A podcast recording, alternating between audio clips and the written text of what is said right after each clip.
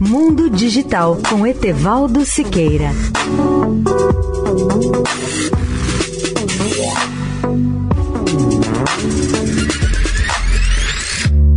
Olá, ouvintes da Eldorado. Um dos fenômenos mais surpreendentes da eletrônica moderna é o processo de miniaturização dos componentes.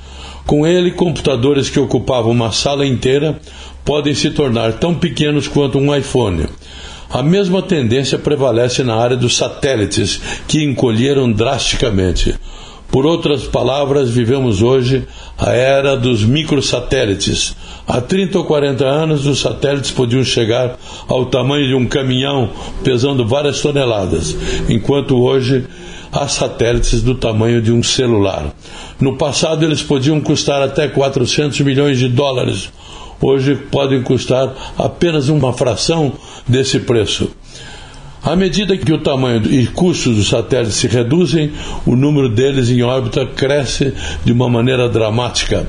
A SpaceX, por exemplo, prepara o lançamento de 1.200 satélites Starlink, projetados para transportar a internet para as áreas rurais de todo o planeta. Essa empresa e outras do setor Planejam também ampliar o número de seus satélites destinados a atender as áreas sem acesso hoje à banda larga. O satélite incrivelmente miniaturizado tornou viável o uso de foguetes mais baratos projetados para lançar lotes ou grupos de pequenos satélites. Etevaldo Siqueira, especial para a Rádio Eldorado. Mundo Digital com Etevaldo Siqueira.